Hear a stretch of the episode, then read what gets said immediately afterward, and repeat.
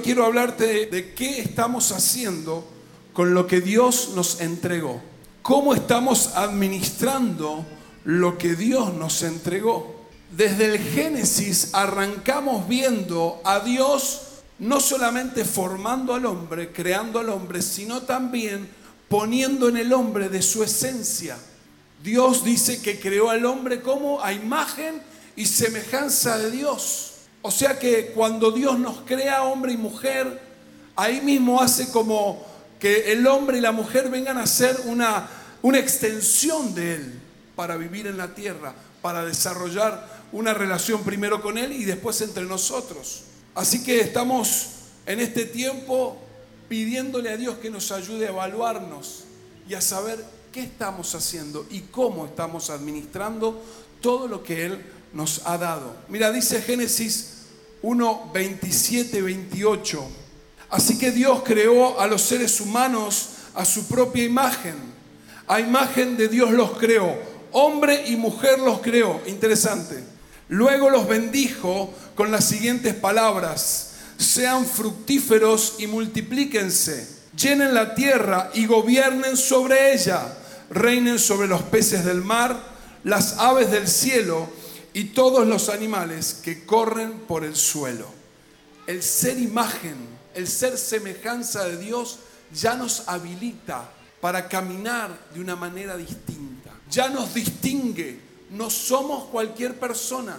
No somos algo más. Somos la imagen y somos semejanza de Dios. Hay algo en nosotros que Dios puso y eso es lo que nos distingue aunque a veces nuestras conductas puedan ser un tanto animales o un tanto vegetales, no somos ni nos parecemos al reino animal, somos la distinción de la creación. Y eso ya nos tiene que poner en un lugar de privilegio.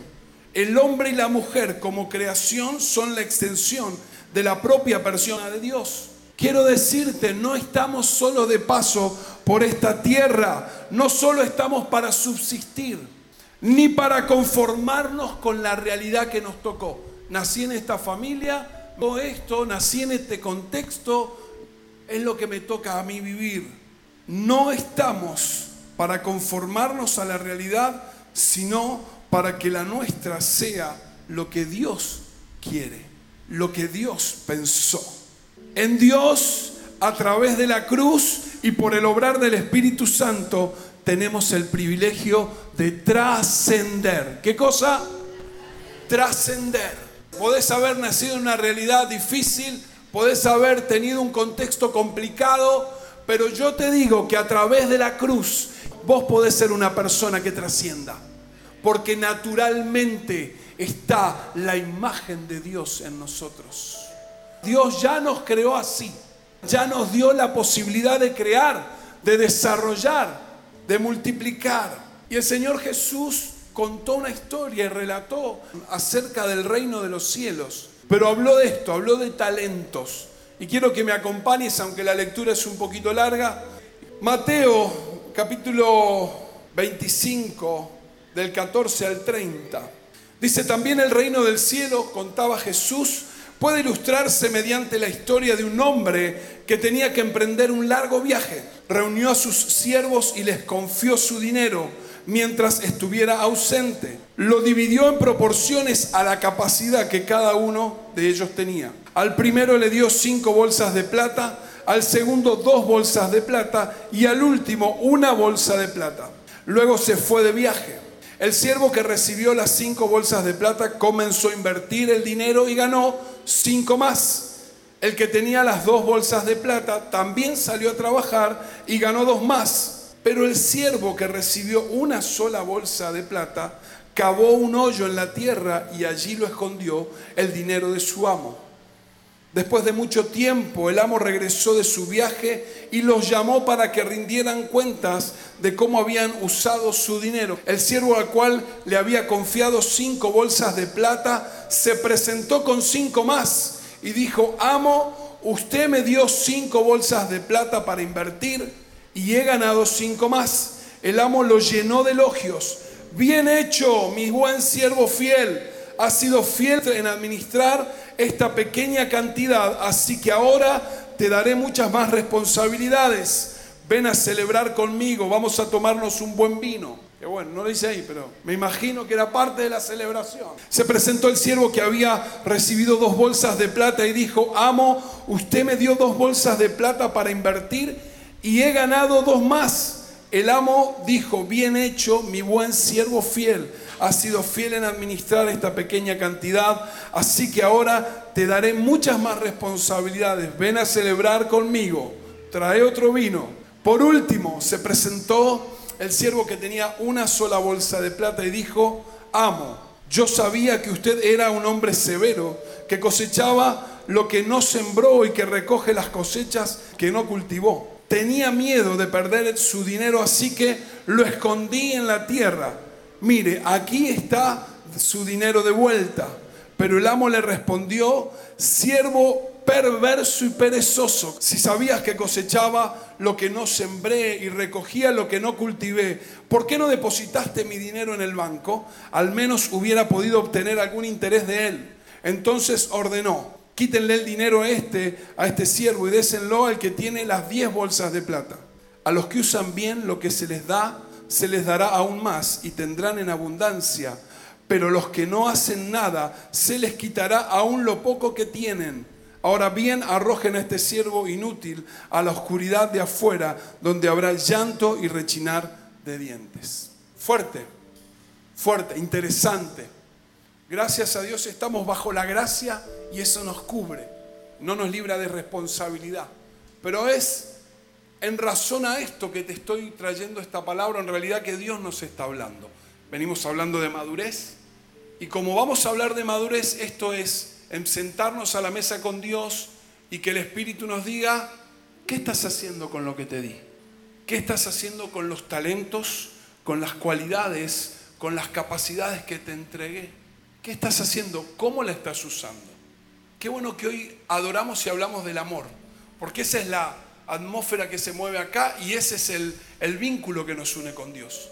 No estamos hablando de un Dios severo que nos va a castigar, pero sí que nos va a pedir que respondamos de acuerdo a la edad espiritual que tenemos. Entonces es interesante esta historia y voy a tratar de, de que nos metamos y que podamos sacar alguna enseñanza para irnos rumiando, vuelvo a decir, no como vacas, sino pensando, entendiendo que hay algo de parte de Dios acá. Lo primero que veo y, se destaca es, dice el, relato que el reino de los cielos es como, y cuenta esta historia. Entonces, es un reino donde se nos faculta, es un reino donde se nos delega, es un reino donde se nos entrega, ¿sí? Donde se nos encomienda. Lo que este hombre, lo primero que vemos es que va a emprender un viaje y lo que hace es llamar a su gente, llama a su gente y le delega, llama a su gente y le entrega. ¿Sí? Encontramos a este hombre delegando y encomendando. No decide vender, no decide transferirle a los siervos, sino que les delega. Dice que de acuerdo a la capacidad interesante que cada uno tenía, les confió. Esto habla de un conocimiento que él tenía porque al que le dejó cinco, le podía dejar cinco. Lo conocía y confiaba en que él iba a administrar bien esos cinco. Al que le dejó dos, lo conocía, por eso le dejó dos. Y aún al que le dejó uno, sabía que él podía administrar, multiplicar y desarrollar ese uno, aún así tomando otra decisión. Los conocía, interesante, los conocía y les confió de acuerdo a las capacidades que cada uno de ellos tenía. Siempre pienso en esto, ¿no? Y creo que lo voy a entender en el cielo recién. Qué loco que Dios confíe en nosotros, porque nos conoce, conoce las cosas buenas y aún las metidas de pata que vamos a tener. Aún así, quiere confiar en nosotros. Aún así nos delega, aún así nos encomienda, aún así nos entrega para llevar nada más y nada menos un mensaje tan fuerte como el de la cruz de Cristo a aquellos que no lo tienen. Dios confía en vos y confía en mí. Dios está siempre, cuando vos tomás la Biblia, ves a un Dios delegándole al hombre. Primero a su pueblo y después a través de la cruz a la iglesia. Dios confía en vos y en mí. No es, no es para darle gracias a Dios que Él haya confiado, que siga confiando, que haya plenamente confianza de parte de Él en nosotros. Porque sabes qué, como pasó con este hombre, Dios nos conoce aún más que nosotros. Dios nos conoce aún más que nosotros. La cruz es la que nos hace que todo aquello que para nosotros puede ser una carga o puede ser un decir, no, no estoy preparado, la cruz nos habilita. Conocer a Cristo nos habilita para este tiempo. Vuelvo a decir entonces, es un reino en el cual se delega, es un reino en el cual se entrega. Efesios 4, 7 al 8. Pero a cada uno de nosotros se nos ha dado gracia en la medida en que Cristo ha repartido los dones. Por esto dice, cuanto ascendió a lo alto, se llevó consigo a los cautivos y dio dones a los hombres. Podés leerlo en Romanos 12.8 y en Primera de Corintios 12 también cuando habla de cómo a través del Espíritu recibimos dones de parte de Dios. Recibimos la capacidad y la cualidad espiritual de desarrollar dones. Entonces tenemos naturalmente, por ser imagen de Dios, cualidades para multiplicar y para crecer, distintas en cada uno de nosotros, pero están, son parte de nosotros. Y a través de conocer a Cristo tenemos el regalo de los dones, las habilidades espirituales que nos hacen, dice la palabra, y ahí en Efesios, hacer que la iglesia crezca. Llevar a la iglesia, no tarea menor, a la medida, a la altura de lo que Cristo es. Es un reino en el que se delega. Por eso en esta casa se delega. Por eso vos alguna vez te va a llamar tu líder para decirte, vas a ser Timoteo, vas a ser anfitrión, pero te estoy preparando para ser líder de una célula. Te estoy preparando y estoy visualizando y pensando en lo que Dios va a hacer con vos y tu familia. Se delega, este es un reino en el cual se delega porque hay confianza. Si Dios lo ha hecho con nosotros, nosotros también así lo haremos. Amén tenemos acá en este pasaje la confirmación de que Cristo ha repartido entre nosotros dones y estos tienen que ver con la tarea que debemos desarrollar como iglesia. Dios nos dota de capacidades naturales, pero también de capacidades espirituales para poder hacer la tarea. Un reino en que se delega. Segundo punto, un reino de multiplicación. Así como este amo que viene a ser figura de Dios, Dios nos conoce y nos ha dotado de cualidades, de capacidades, de aptitudes que nos hacen particulares a cada uno de nosotros. Y lo que sí pretende Él es que las multipliquemos y que las llevemos a la máxima expresión, que las hagamos crecer. No importa cuántos talentos tengamos, la idea es que por lo menos dupliquemos lo que Dios nos dio. Y entonces acá empieza una linda reflexión, porque podemos ver que algunos puedan decir, ¿por qué a él le entregó cinco y a mí dos? ¿Por qué a él me entregó a mí uno y a él dos? Si yo tengo, si yo quiero lo que él tiene. ¿No? Podríamos pensar así, querer tener y muchas veces nos pasa desde la admiración, pero también de decir, no, yo quiero tocar como el Fede y no no sabes cuál es el do, cuál es el re, nunca agarraste nada. O yo quiero cantar como la pastora Mel y cada vez que abrís la boca en tu casa te revolean con lo que hay. Tus dones, tus capacidades y cualidades son distintas, somos distintos. Pero muchas veces nos quedamos enganchados más en lo que no tenemos que en lo que sí Dios nos dio. Y esto sin duda tiene que ver con una falta de valor propio y de reconocimiento, porque cuando vos te acercas a Dios y Él como Padre te dice, yo te amo y esto es lo que puse para vos, y esto es lo que quiero que desarrolles. Mi persona tiene un valor siempre que entienda estar relacionada con Dios. Así que Dios nos dio a cada uno talentos, habilidades, competencias que debemos hacer crecer y desarrollar. Cerra los ojos ahí donde está, levanta una de tus manos, decirle, Señor, gracias Decirlo con convicción, Señor, gracias por los talentos, por las habilidades, por los dones que pusiste en mí. En el nombre de Jesús. Amén. Sí, tenemos.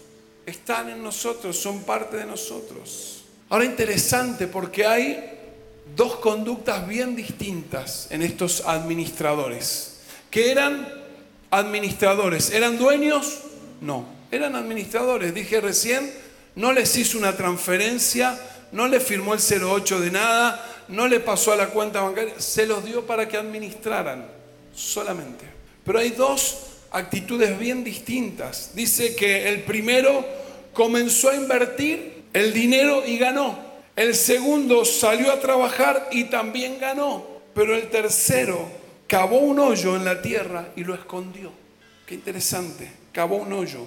Y la pregunta que surge, bueno, pero ¿por qué esto? ¿Por qué dos tuvieron la actitud de trabajar, ganar y multiplicar? ¿Y por qué el tercero escondió y no quiso saber nada con trabajar? ¿Estaban bajo el mismo amo? ¿Tenían la misma relación en principio con ese amo? ¿Vivían en el mismo lugar? ¿Fueron dignos de confianza los tres? ¿Por qué entonces uno de ellos tuvo una actitud totalmente contraria, ni siquiera parecida, totalmente contraria?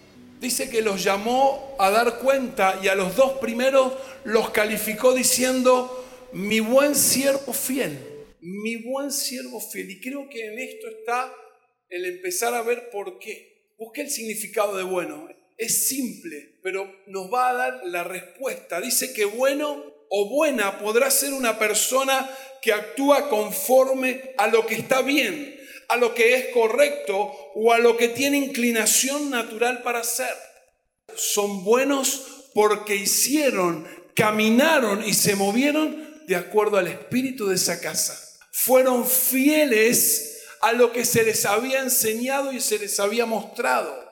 ¡Wow! Esta era una casa donde lo natural, lo cotidiano, lo que se respiraba tenía que ver con multiplicar, aumentar y desarrollar el amo no les pidió nada que él no les hubiese enseñado ni les hubiese mostrado. Ellos eran buenos y fieles porque habían respondido de acuerdo a la naturaleza que en esa casa había, la de multiplicar, desarrollar y crecer.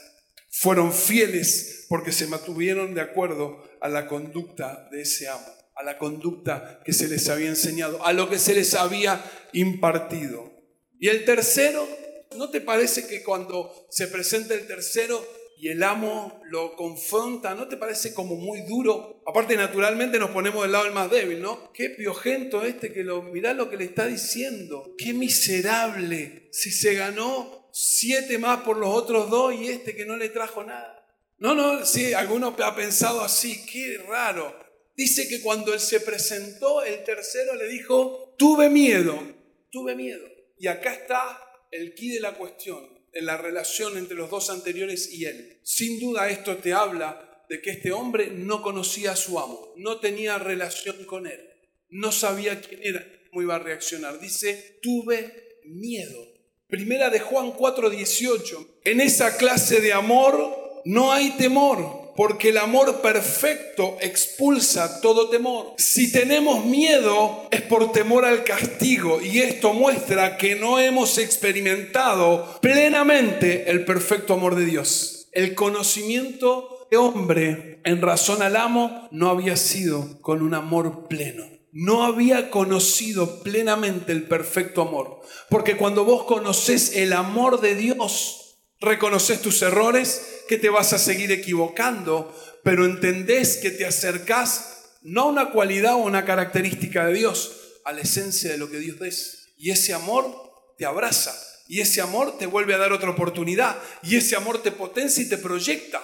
Por eso digo que este hombre no había conocido a su amo, porque tuvo miedo, no sabía que realmente había en la vida de este amo. El amor de Dios nos proporciona oportunidad. Es un amor que perdona, que olvida.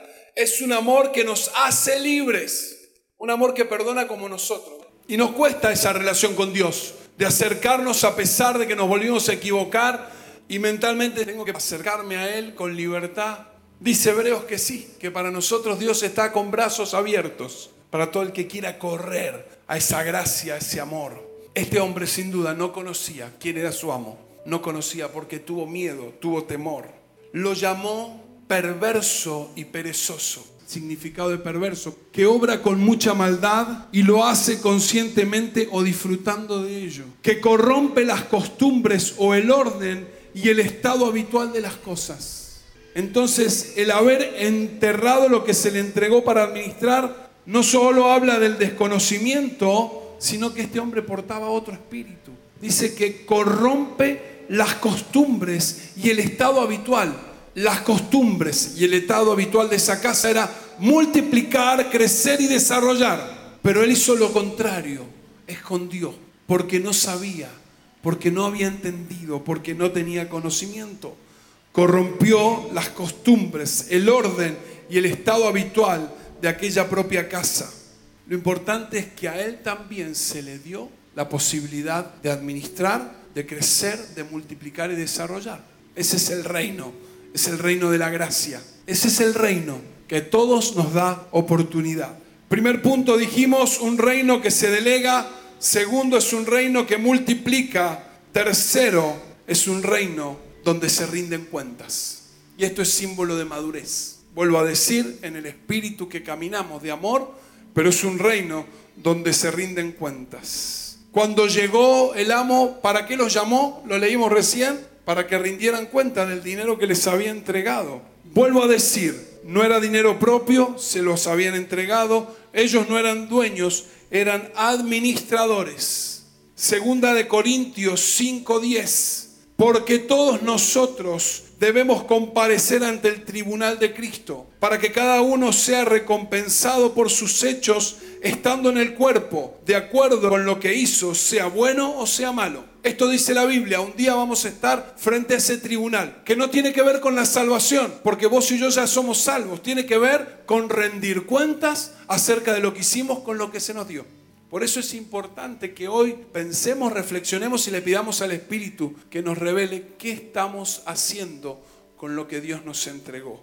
Y dice sobre el final del pasaje, a los que usan bien lo que se les da. ¿no? Porque nos gusta la parte de que serán multiplicados, de que tendrán más. Pero hay una condición para ser bendecidos y para que se nos entregue más. A los que usan bien, dice esta versión, lo que se les da tenemos que entender que no somos dueños, somos administradores. Dios nos entregó y confió determinados talentos, capacidades para desarrollar nuestra vida, para hacerla crecer. Y debemos hacer buen uso de la familia, de la economía, del tiempo, de los talentos, de las capacidades, de los proyectos, de las personas que se nos han confiado, de los dones. Somos administradores de todas estas cosas, de las cuales Dios nos dio talento, capacidad y cualidad para hacerlas. Pero debemos saber que un día vamos a rendir cuenta cómo lo hicimos. Cualquier trabajo naturalmente te ascienden y te promueven por llegar tarde, por no hacer la tarea, por no laburar, por más que nosotros entendemos que trabajamos para el ojo de Dios y es el que nos mira en cualquier empresa, compañía, por grande o chica que sea, te van a promover en tanto en cuanto metas horas de trabajo, llegues temprano, hagas más de lo que se te pide, seas responsable, buen administrador de las cosas, ¿sí o no? En lo natural, ¿por qué Dios no va a pretender que nosotros administremos bien y premiarnos en razón a eso? Tenemos gracia, buenísimo, pero ojo con la gracia. No juguemos con la gracia. A saber que, bueno, puedo hacer lo que quiera, voy y vengo, despilfarro tiempo. Entonces ahí empezamos a ver que en muchas áreas de la vida que te mencioné estamos estancados. Estamos estancados. Estamos parados. Bien, entiendo el proceso. Entiendo que muchas veces Dios nos mete en un proceso para trabajar con nosotros y para que podamos conocer algunas cosas, hablar de la fe, la paciencia, que Él nos trata, nos moldea, está perfecto. Pero como dice la pastora Nati, el desierto tuvo un tiempo, fue 40 años, no fue ni 20, ni 50, ni 60, ni 100. O sea que si hay estancamiento o estamos parados en alguna de estas cosas, llámese familia, economía, proyectos, capacidades, talentos, hay que revisar ¿Por qué quizás en la familia estamos bien, nuestras relaciones y vínculos y nuestra economía está detenida? ¿O por qué nuestra economía va pum para arriba y en el área familiar estamos todavía resolviendo cosas? ¿No será que nuestro desempeño está siendo un poco flojo en esto y no estamos administrando bien? Si en alguna de estas áreas estamos estancados, debemos revisar, y es lo que hoy vamos a hacer con la ayuda del Espíritu, si no hemos sido negligentes o malos administradores. Empecé diciéndote y hablándote de la madurez. Así que con esa madurez, de acuerdo al tiempo que estás en Cristo y a lo que has desarrollado, es con lo que te estoy hablando. Al que es bebé espiritual le va a tocar de acuerdo a su estatura espiritual y su responsabilidad será seguir tomando leche y aprendiendo a caminar. Pero a los más maduros les tocará entender también que a los más crecidos, que hay una madurez que se tiene que manifestar ya. Para todos es esta palabra, incluyéndonos. Dice la versión Reina Valera que tendrá más al que administró bien al que hizo buen uso de lo que se le dio, tendrá más. Y la palabra original es periseo, tener en abundancia, tener en exceso, mucho más, superior. El término muestra la generosidad de la gracia de Dios al asegurar que el fiel uso de nuestros talentos y dones nos prepara para nuestro propio progreso. ¡Wow! Eso es lo que Dios quiere. Sin duda, me pensaba hace 10 años atrás. Olvídate, y menos la pastora Nati, que nos ubicábamos en este lugar pastoreando la iglesia. Estábamos al lado del pastor Edison, teníamos trabajos, estábamos part-time, trabajábamos afuera y en la iglesia estábamos cómodos, teníamos un salvavidas puesto porque no nadábamos solos. Y vos me decías, mira, en 10 años vas a estar al frente de una iglesia, la vas a proyectar, va a estar creciendo, va a estar San Rafael, vamos a estar en Córdoba, nos vamos a San Juan, ni a palo, te decía yo. Eso no es para mí. Pero en el desarrollo de este tiempo y en el ir creciendo, hoy lo hacemos naturalmente. Hoy hemos entendido que el Espíritu nos capacitó y hemos procurado ser buenos administradores, aún con todo lo que nos falta. Bueno, esa es la unción de esta casa. Tenés un Padre de amor que es Dios y que procura que todo lo que te dio lo puedas desarrollar porque te quiere seguir dando.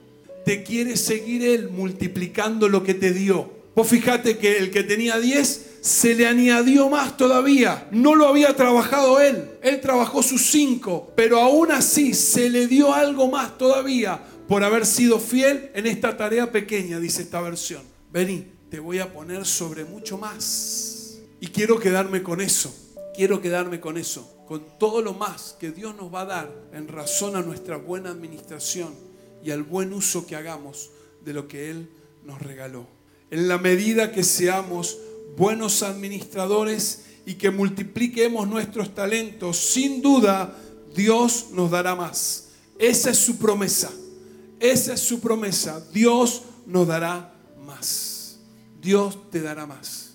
Así que hoy venimos a este encuentro de domingo a este tiempo con Dios, nos sentamos a esta mesa y Dios nos dice, ¿qué estás haciendo con lo que te di? ¿Cómo estás administrando? ¿Lo estás multiplicando?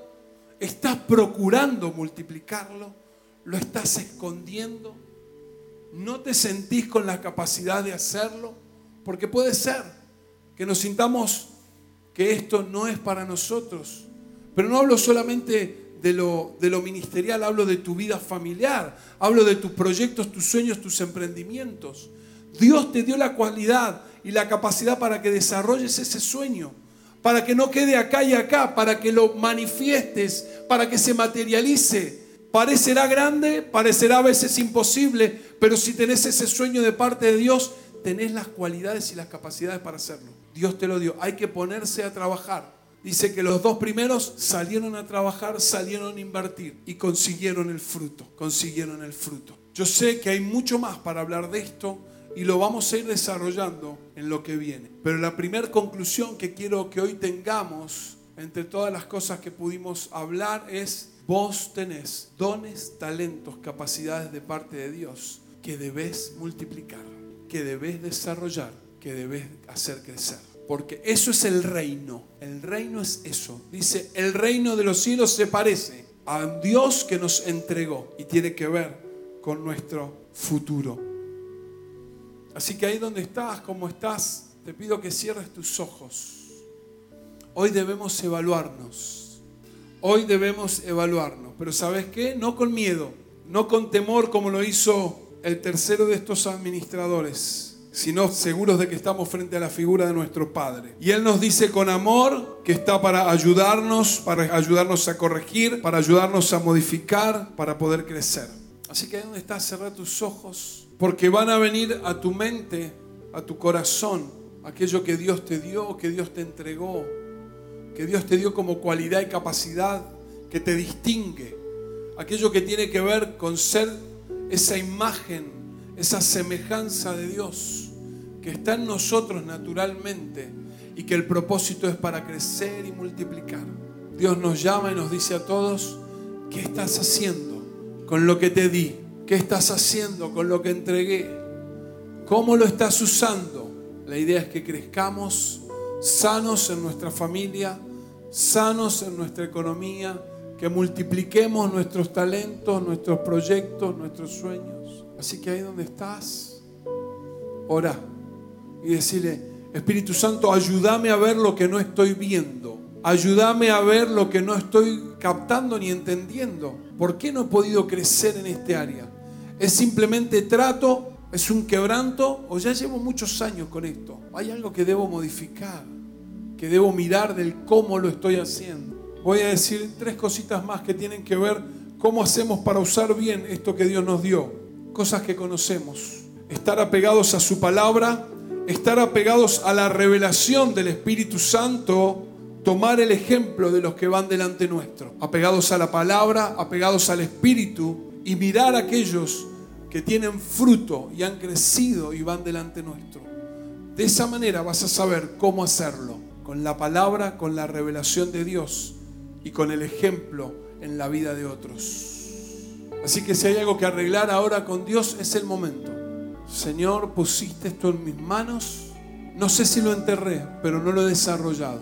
Hace tanto tiempo que tengo este proyecto, este sueño, y ni siquiera he hecho la gestión de averiguar, de golpear alguna puerta.